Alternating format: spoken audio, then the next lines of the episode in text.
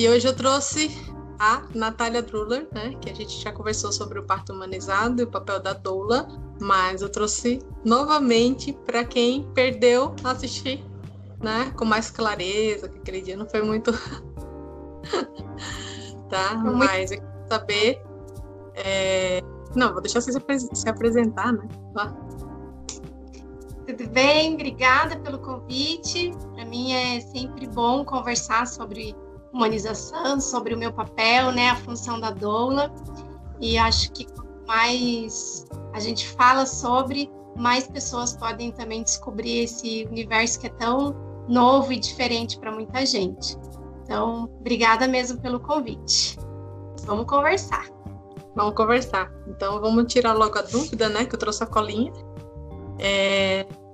O que é o parto humanizado, Natália? Então, G, o parto humanizado, ele é um conjunto de práticas e procedimentos, né? Então, ele está baseado muito quando a gente pensa na mulher, no cenário do parto, na autonomia dessa mulher, nas escolhas que ela pode ter, né? Então, um atendimento mais baseado também é, numa forma mais humana e acolhedora de atender essa mulher e esse bebê, né? A chegada desse ser nesse mundo. Então, o parto humanizado, quando a gente ouve falar, ele é isso, é tudo que o profissional que se né, tá nesse é, lugar, nessa atuação na humanização, ele dá de prática e procedimento mais acolhedor para essa mãe e bebê. Então, basicamente é isso. É que tem a ideia do parto humanizado, é, remete muito a caseiro, desculpa a palavra, mas assim, é como se fosse só em casa. E eu creio que não só em casa, né, que acontece. Não, algumas pessoas é, acabam né, acreditando nessa crença de que parto humanizado, parto na banheira, parto de cócoras, é aquele em que a mulher está se tornando selvagem, né, deixando de, de olhar para esse mundo que agora é mais tecnológico e que ela está querendo ter parto só em casa. Então, a humanização não é isso, né? A humanização é poder você acolher a mulher que tem a escolha para um parto domiciliar, mas que esse parto seja planejado, né? Seja uma escolha e aquela mulher que também decide por ter no hospital e também acolher essa escolha e permitir que tanto no ambiente em casa quanto no hospital ela possa ter livre acesso de movimentação, né, que ela possa é, escolher a posição do parto, o trabalho de parto. A mulher não precisa ficar deitada né, durante o trabalho de parto. E, e aí, quando a gente fala em humanização, a gente fala também em combate à violência obstétrica, porque há muitos partos violentos né? Que não ah, se. Que até deitar, desculpa, mas eu acho que até ficar deitada na, no momento que tá, né, tendo as contrações e na hora do parto, eu acho que já é uma violência com a mulher, né? Ela tá na, na forma horizontal, sim.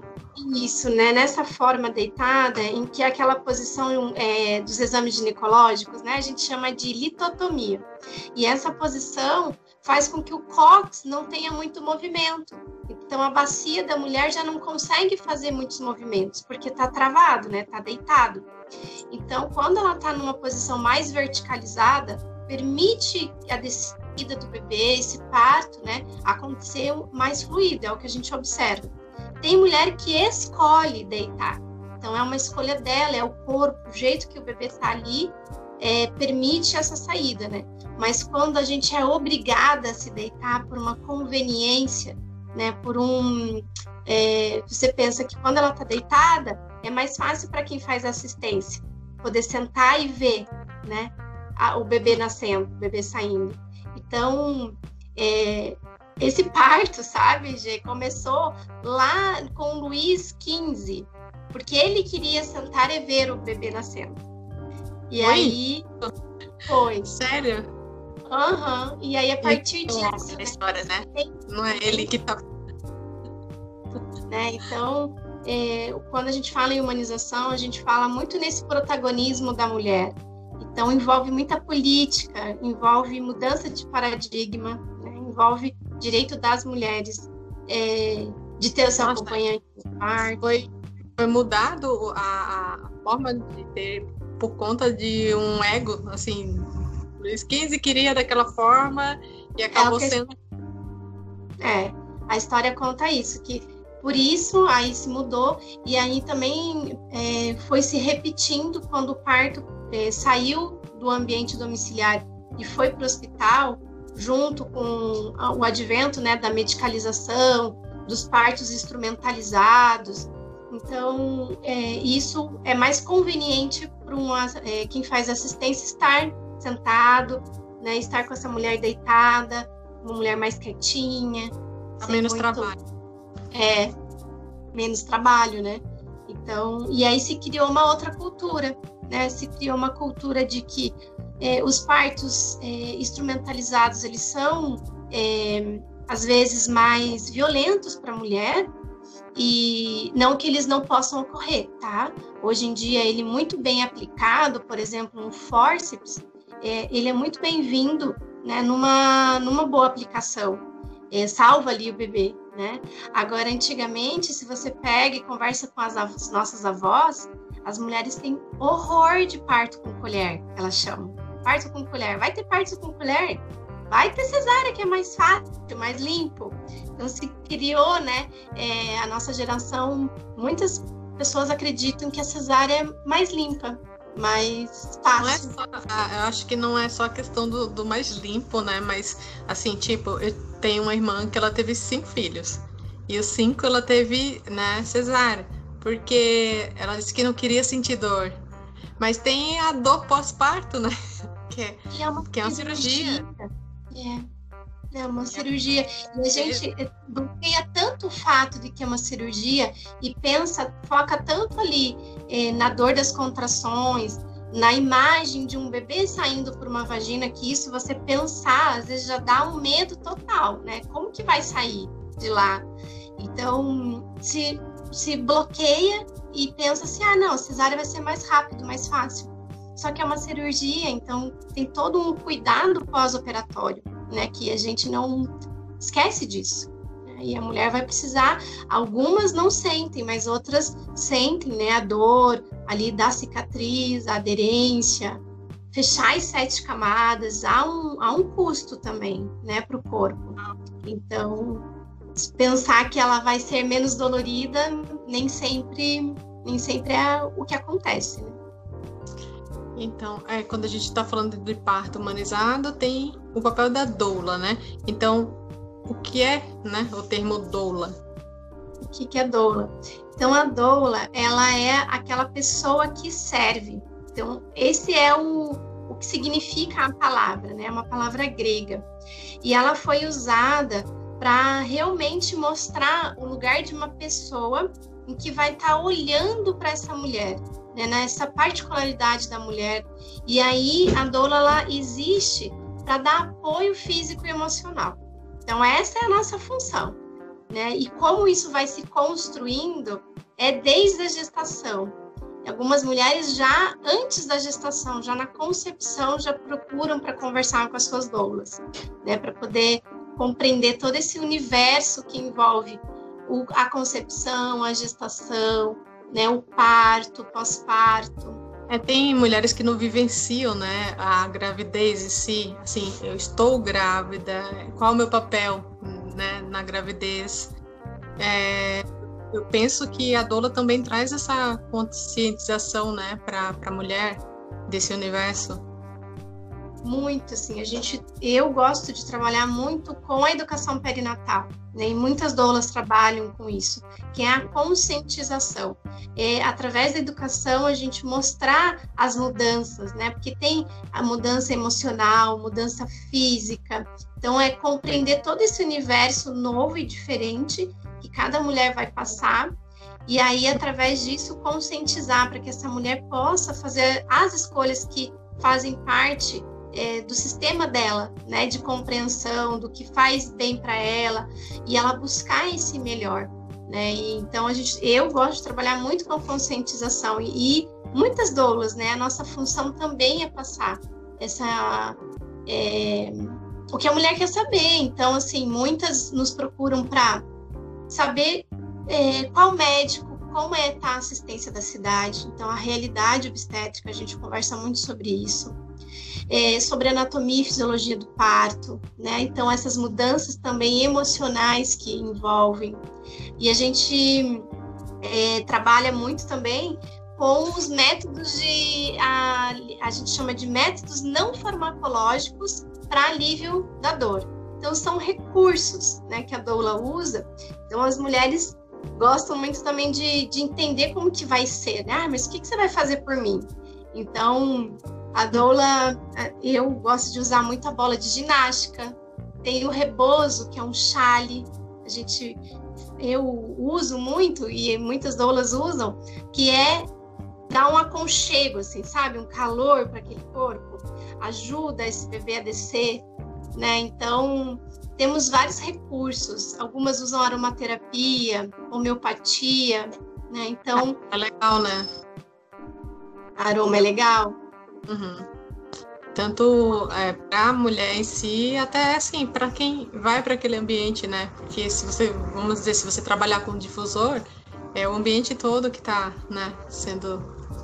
É, a pessoa vai estar tá inalando e os outros que adentram também, né? Uhum. Chás então, também é... vocês trabalham? Tá recebendo. Oi? Chás também, vocês trabalham com isso? Chás, né? Então são medidas naturais, então indicar um escaldapés, indicar. Essa semana. É, essa semana teve uma gestante que começou a ter algumas palpitações e ficou mais é, nervosa com, após um filme que ela assistiu. Então disparou algo emocional nela. E então a gente, eu tenho um grupo de doulas uma doula indicou para ela respirar, né, perceber a respiração e passou um exercício de respiração para ela fazer. E eu falei assim: toma um chá de camomila, né? Vai, prepara um chazinho. Então, junto com a respiração, toma um chá. É. E aí ela fez, sabe? Então, claro, é, a doula ela vai ter os seus limites também, né? E, se uhum. a gente percebe que essas crises são recorrentes ou que o nosso primeiro suporte ali não funcionou, né? A gente sempre orienta também procurar outros profissionais para que essa mulher esteja, né? É, a gente gosta de trabalhar e estamos inseridas, as doulas, nas equipes, né? Então, pensar que o, a mulher gestante, ela pode contar com uma equipe de profissional, né? Que seja nutricionista, psicólogo, né? Além do obstetra médico, também uma enfermeira obstétrica, ter a doula. Então, é uma gama, né? Fisioterapeuta. Então, é depender da, da necessidade dessa mulher. Então, a gente está ali inserida como mais um profissional, né? Para poder dar esse suporte para essa mulher passar por essa fase da vida. É, às vezes é, já ouvi né, o termo das pessoas confundirem doula com parteira, né? Com, com obstetra. Dizer. Aí é, tem esse termo de confusão é, ou só eu que ouvi assim esporádico? Tem, tem muita gente que, que confunde, é, que tem o preconceito também, e as doulas sofrem, né, um, uma questão aí social que a gente não faz parte, né? Primeiro que é, já é errado, né, esse termo de quem faz o parto. Quem faz o parto é a mulher né? Não é lá o médico tal, o enfermeiro tal, a doula tal, não.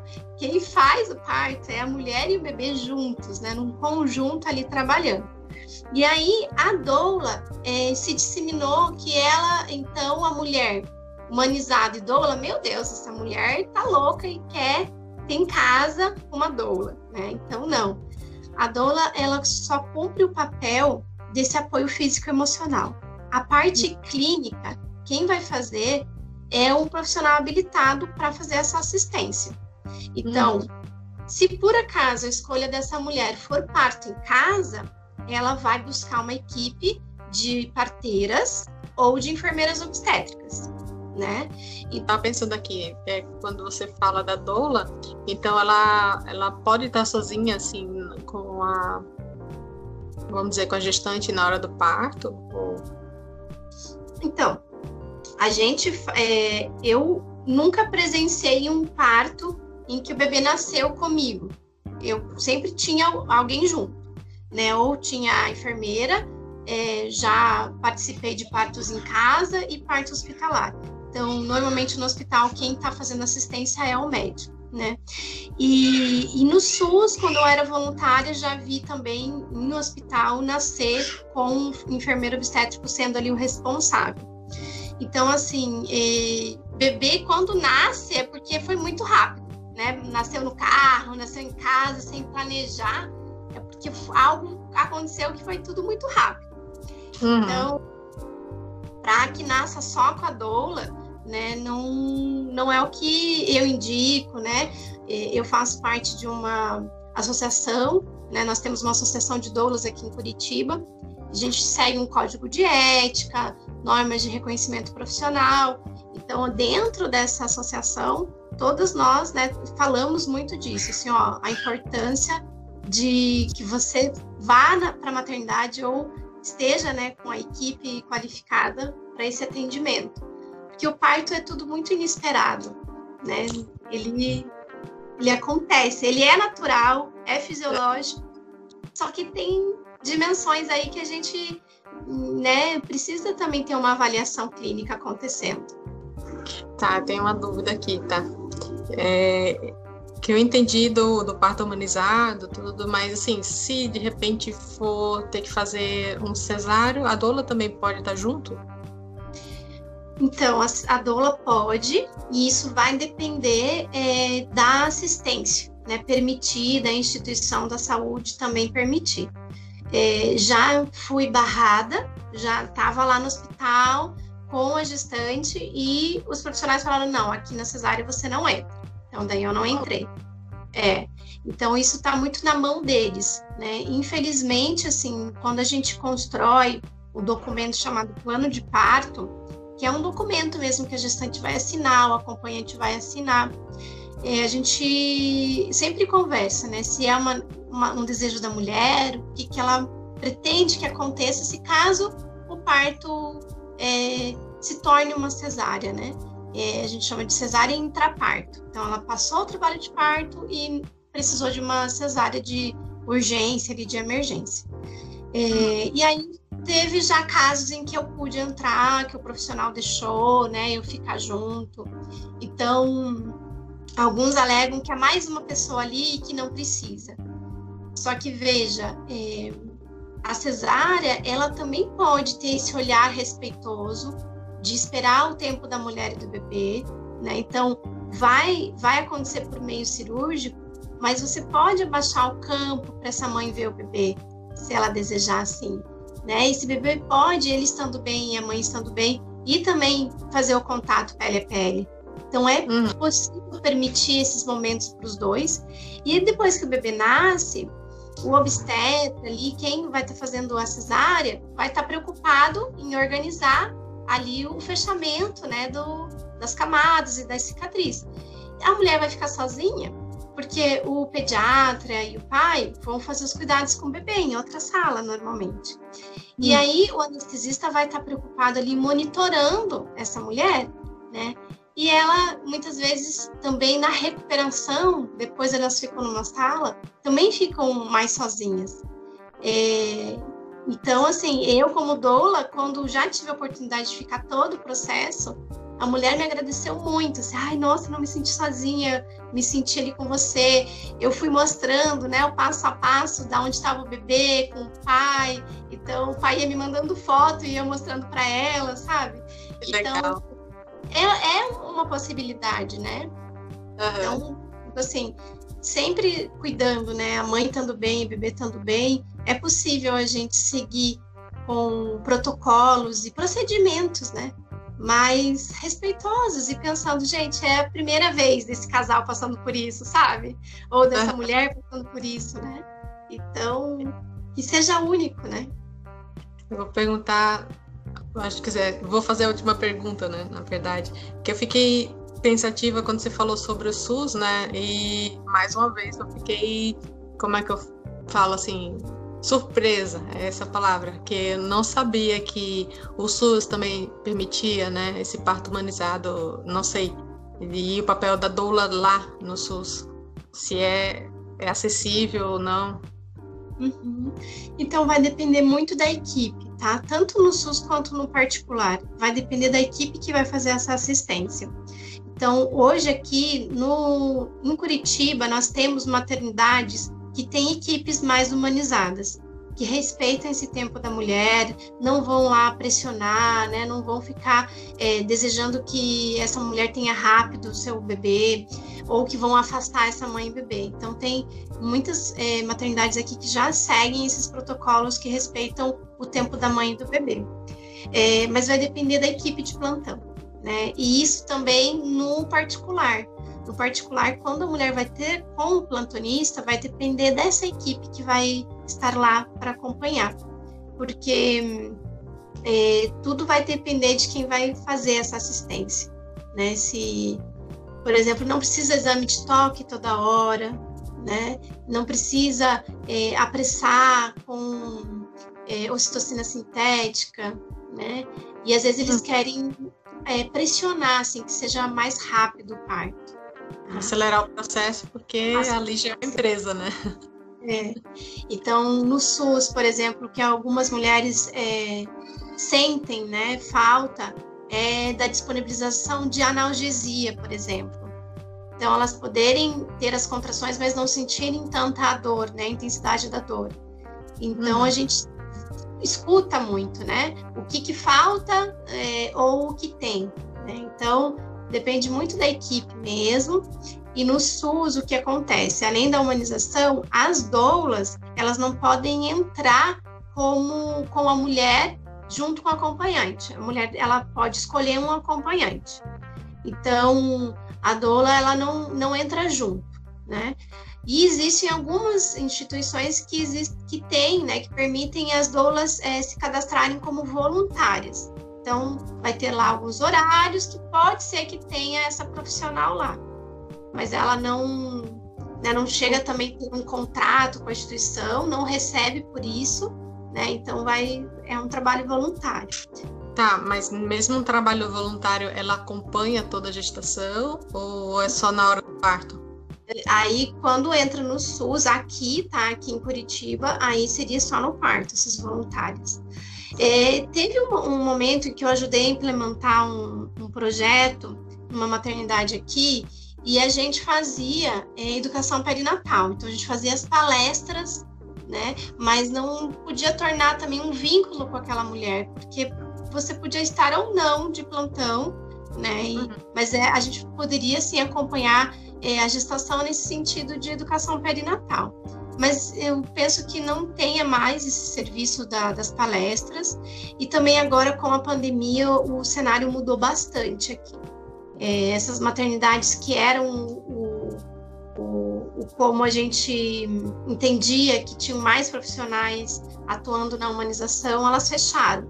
Então, esses profissionais foram realocados, né, e, e tem aí agora alguns hospitais atendendo, mas a pandemia mudou um pouco o cenário, assim.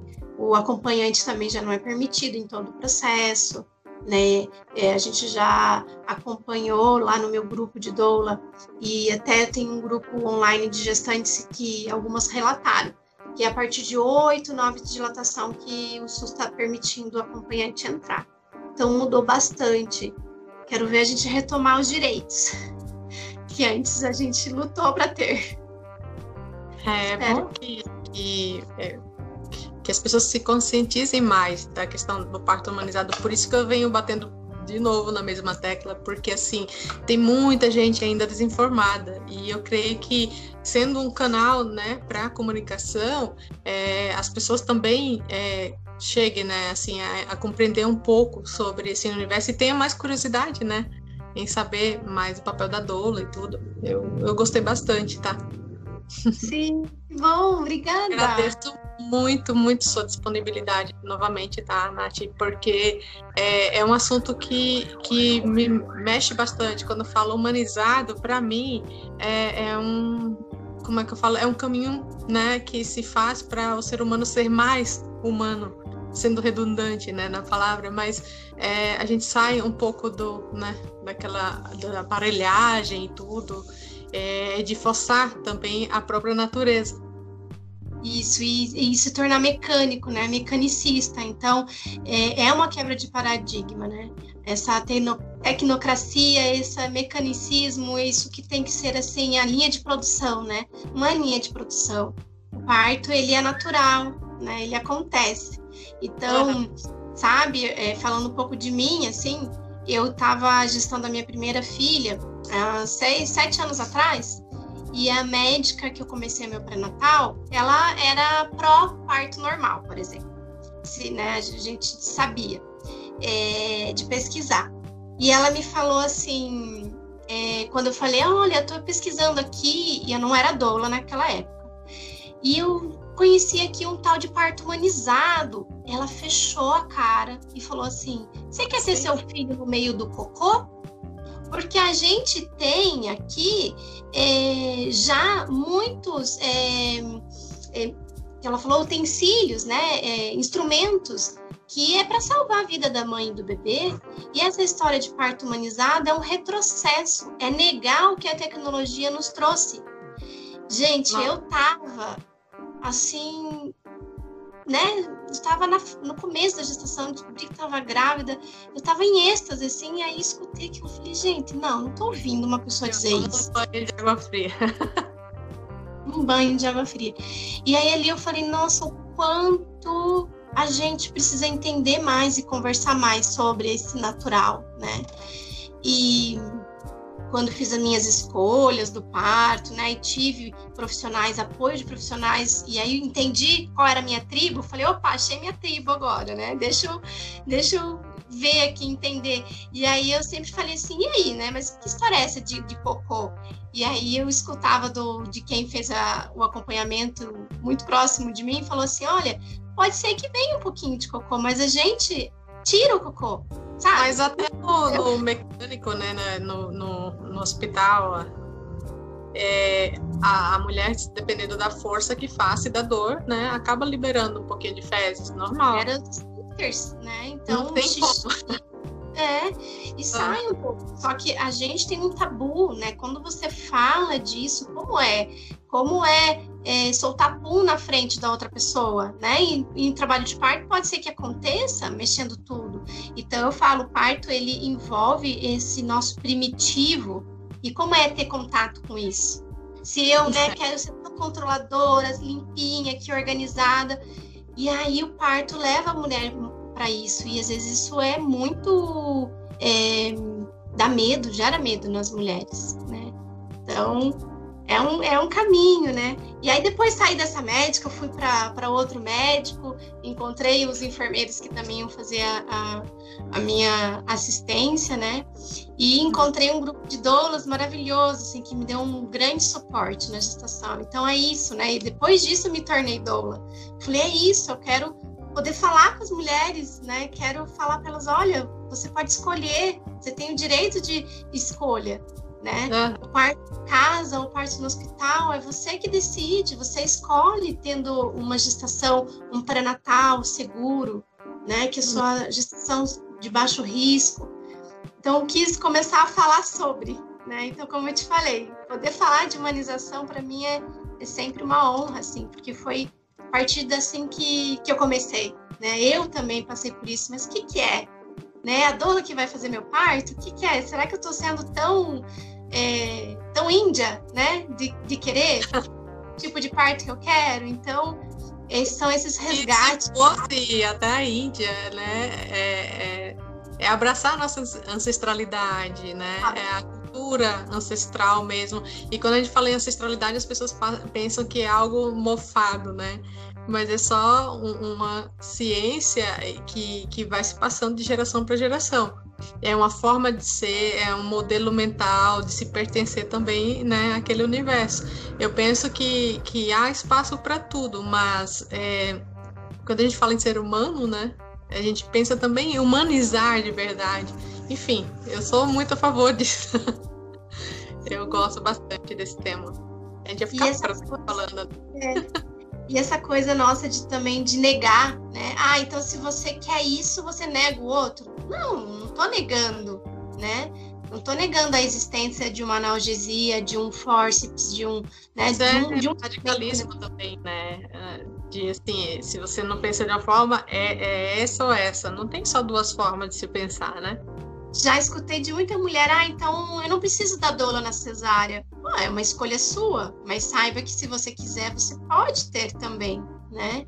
Então, por quê, né? Porque essa ideia construída de que não precisa, porque é como se a doula trabalhasse só no parto natural, né? Pró parto vaginal. E não, a doula vai estar ali nas escolhas da mulher, na vivência dela, acompanhando, né? Todo apoiando ela. Então essa é a função base. Então tá bom. Vou te convidar outras, que eu já falei, sobre outros assuntos que são pertencentes ao seu universo, tá bom? Beleza. Muito obrigada. obrigada gente. Um beijo. Tá, eu vou é... fechar só o vídeo agora, tá? Pra gente tá. conversar só mais um pouco. Ah, não, beleza.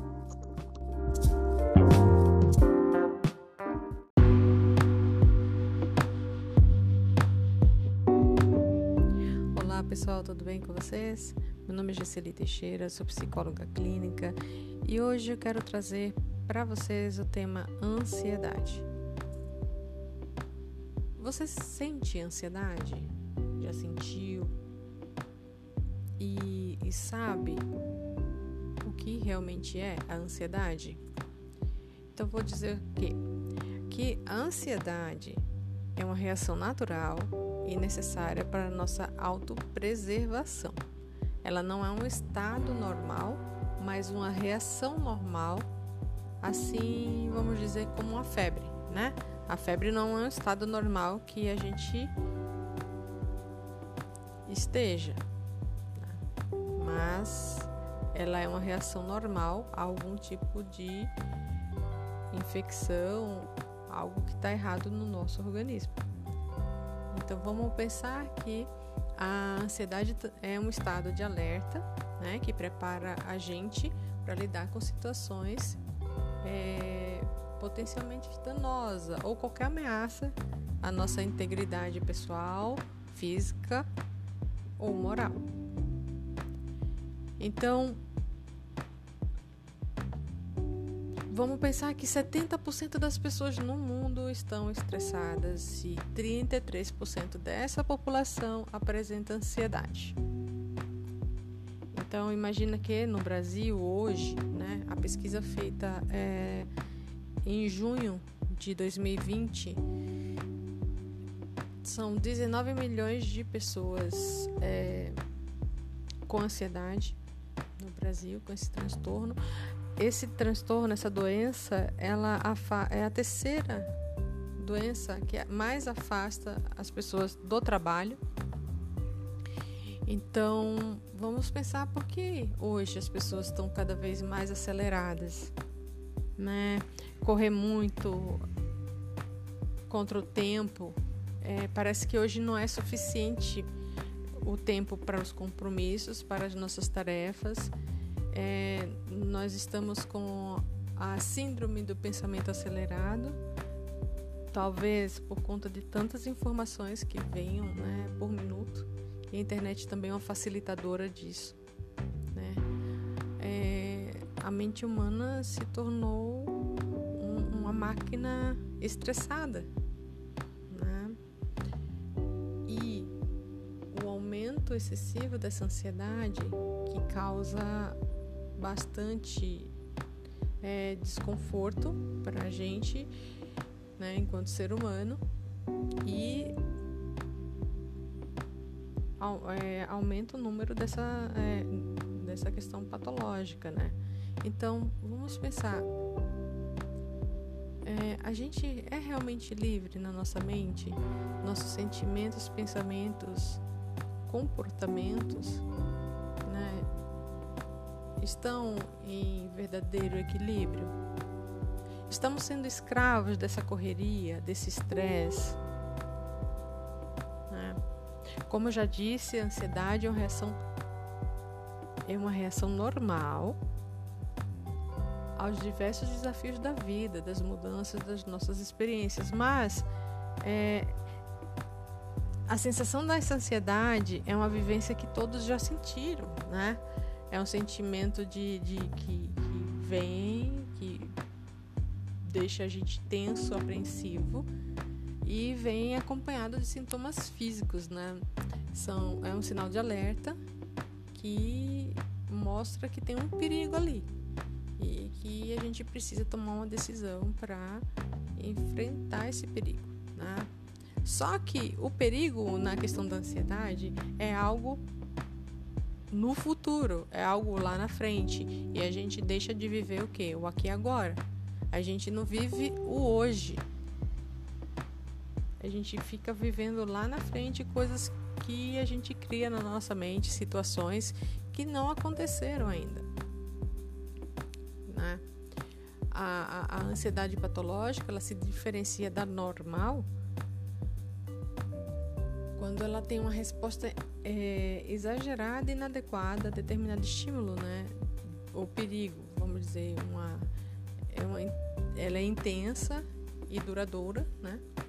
Então, ela é nociva quando a preocupação com o futuro se torna um tormento para a gente no presente. Ela é nociva quando a gente fica ruminando excesso de problemas. Ela é nociva quando a gente imagina sempre o pior pensamentos catastróficos, pensamentos negativos. É mais de 90% dessas preocupações elas não acontecerão. Então, Gisele, que sintomas é, a pessoa tem da ansiedade? Quais são os sintomas hum, básicos, gerais, assim, que apresenta? Vamos dizer, impaciência, irritabilidade, preocupações exageradas, é, impaciência. Isso são sintomas gerais. Né? Os sintomas físicos já vão para a área da palpitação, que geralmente é, falta de ar. As pessoas pensam que estão tendo um, um, um, ataque cardíaco, um, uma arritmia, sabe? E, e geralmente vão para um PS, né? Dizendo que vão infartar. E não é algo para a gente rir, não. É algo real. É algo que a pessoa sente é, todos os sintomas físicos né, de um infarto.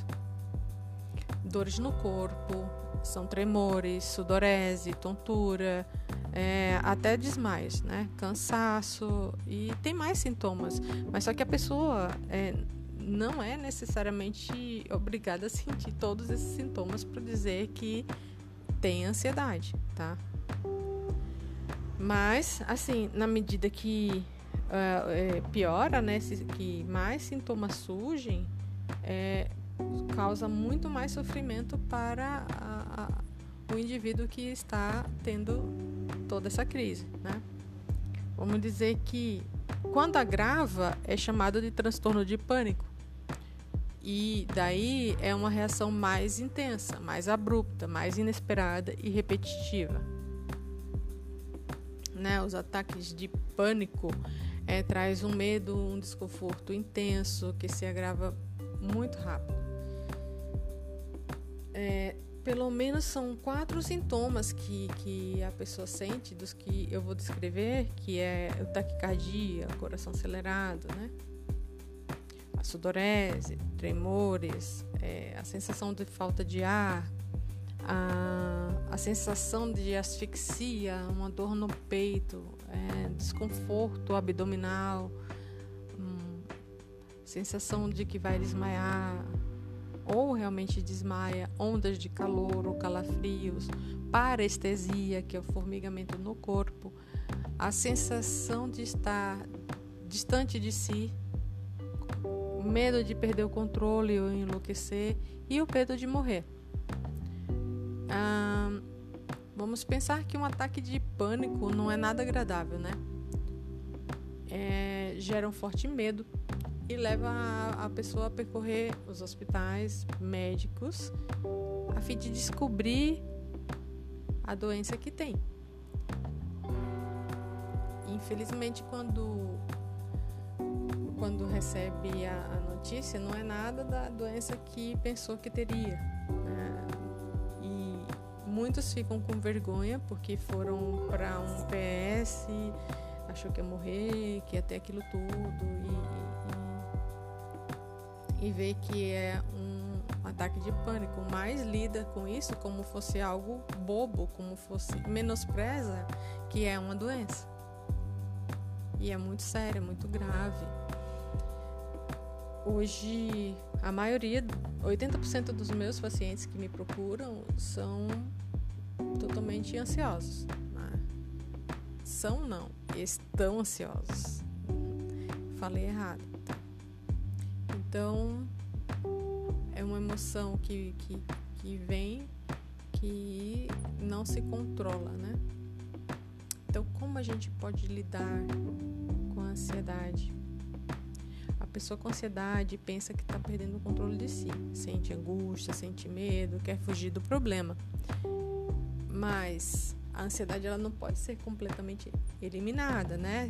Como eu já disse, ela é uma reação natural para a nossa autopreservação. Então, vamos pensar que, por outro lado, a gente pode aprender a gerenciar nossos pensamentos e emoções. Quando a ansiedade se torna patológica, aí precisa de uma ajuda psicoterápica e até farmacológica, no caso da, psiqui da psiquiatria. Então, a gente menospreza um pouco a questão da ansiedade, achando, ah, tudo bem, ah, é, é só o corre do dia, é só um pouquinho de estresse, já já passa, mas é bom ficar alerta a, esses sintomas, né? Quando a ansiedade começa a aumentar, é, necessita ser melhor controlada, né? Para que não atinja essas questões que eu disse, as reações patológicas. De certa forma, a gente deve fortalecer, né, nosso o nosso processo psicoterápico para fortalecer nosso autoconhecimento, na verdade, para que a gente aprenda a lidar com os problemas ou a diversidade da vida, não é, tendo pensamentos catastróficos né, e futuros, né, como eu falei, que a maioria deles não acontece. Então, podemos tratar né, esse problema tendo um, uma busca desse autoconhecimento. Então, como a gente pode tratar? Uma avaliação médica e tratamento se quando também for necessário. O tratamento psicológico é o mais indicado né, pelo autoconhecimento e e saber é, como começou essa ansiedade, como lidar com ela, aprender a ter ferramentas, saber os gatilhos, aprender a gerenciar as emoções. Né? Fazer atividade física é imprescindível para qualquer tipo de, de, de, transtorno, de doença. Eu creio que a, a mente sã, corpo são. Eu sempre acreditei nessa frase. Né? Criar o hábito de meditar. Meditar é importante para ter uh, mais o equilíbrio e diminuir a ansiedade. Geralmente a pessoa ansiosa, assim, ela estando ansiosa, ela não consegue sentar para fazer uma meditação, mas tudo é treino. Eu acredito na eu sempre falo para os pacientes, tudo é treino, é treinar. A gente precisa criar o hábito de persistir nos treinos, treinar a mente para, né? E desenvolver a, a resiliência. É, tem uma frase que eu gosto bastante, citada por Platão, que é a, a frase de Sócrates, que ele fala: conhece-te a ti mesmo se você não se conhece, a probabilidade de você adoecer é muito grande, né? Porque você se contamina com o que é seu, com o que é do outro, não sabe que sentimento é que é seu, que é do outro. Quando o outro fala, você é assim, assim, assim. E se você não se conhece, você compra, né? É, é, essa fala e adoece. Então, o autoconhecimento é o primeiro passo para toda conquista interior. Né? Não é possível agir na raiz dos problemas e das doenças para a verdadeira superação ou cura. Eu não gosto muito dessa palavra, mas vamos lá. Eu gosto do, da palavra tratamento, primeiro. Não existe, né? É, não é possível agir na raiz do problema se a gente não identificar as causas. Se a gente não identificar as causas mais profundas que geram né, os mesmos, no caso os problemas, é, a gente não sai desse looping. A partir dessa viagem interior, dessa busca terapêutica, podemos conhecer os nossos medos, identificar nossas maiores preocupações, descobrir os pensamentos negativos, pessimistas e repetitivos é, que fica perturbando nossa mente, né? Reconhecer nossas mágoas e culpas, saber quais são os pensamentos negativos que alimentamos e perceber as situações que agimos sem pensar, que é onde entra o trabalho do PPA, né? Parar, pensar e agir. Quando você está numa situação que você acha que vai perder o controle ou qual você já perdeu, para. Faz exercício da respiração, oxigena bem a mente, pensa para depois agir. É usar a inteligência emocional. Só com o esforço prolongado, disciplina e autocontrole, né, Buda diz que o sábio se torna como uma ilha que nenhum enchente consegue inundar.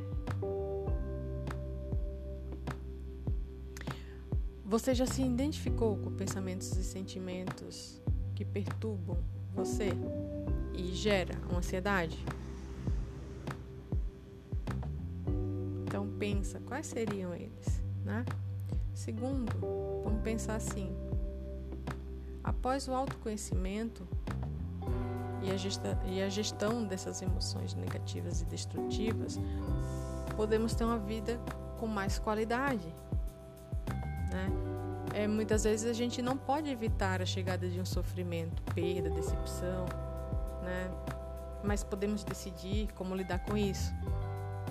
Isso é usar a inteligência emocional. Né? E quando vem um, vamos dizer, um problema, realmente não é a questão do problema, ou frustração, ou sofrimento. É aprendizado. Eu sempre falo isso. A gente, quando sai, sai da zona de conforto, quando vem algo que a gente não sabe lidar, a gente joga na salinha como fosse um problema, ou na salinha do sofrimento. Ah, você me fez sofrer, ou ah, a situação me fez sofrer. Não, o sofrimento é uma ilusão da nossa mente, que nada mais é do que o incômodo de sair da zona de conforto. Quando você encara o problema como aprendizado, não como sofrimento, ou se permita sentir também esse sofrimento e passar por ele e dizer: Eu aprendi com isso. Né? Se você se tranca nessa sala do problema ou do sofrimento, né? ou o problema que gera o sofrimento, e você está lá trancado, vai ficar só em looping, remoendo, reclamando e não mudando.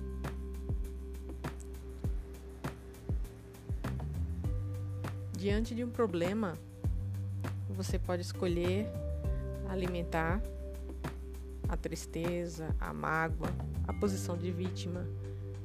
Ou você pode escolher também o desafio de superar, de aprender e seguir em frente. A escolha é sempre nossa, né? Então, assim, é cuidar para não adoecer tá bom? Tem muito mais coisas a se falar sobre ansiedade. Eu não quis trazer um peso, eu quis trazer um assunto para a gente refletir. E vamos refletir mais vezes sobre esse assunto até que é, seja mais fácil da gente lidar com ele, tá bom? Beijo grande, fiquem bem e até a próxima.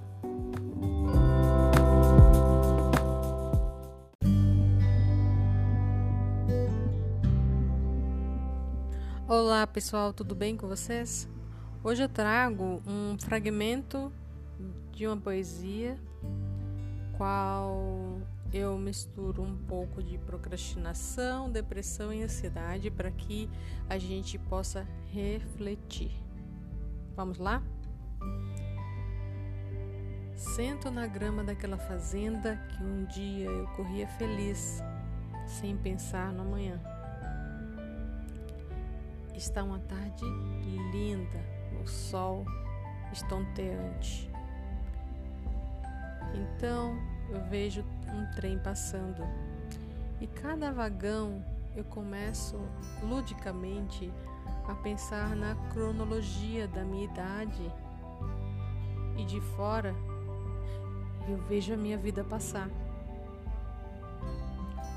Procrastino hoje, o amanhã, e faço disso um hobby meio sadomasoquista. Me sinto um ladrão de tempo. No caso, o meu. Roubo de mim dias felizes, com medo de perdê-los. O que eu nunca tive. Como assim? E o trem passa e vejo que mais um dia deixei também minha vida passar. Sem brilho, sem cor, só foi. Um dia a menos, ao menos.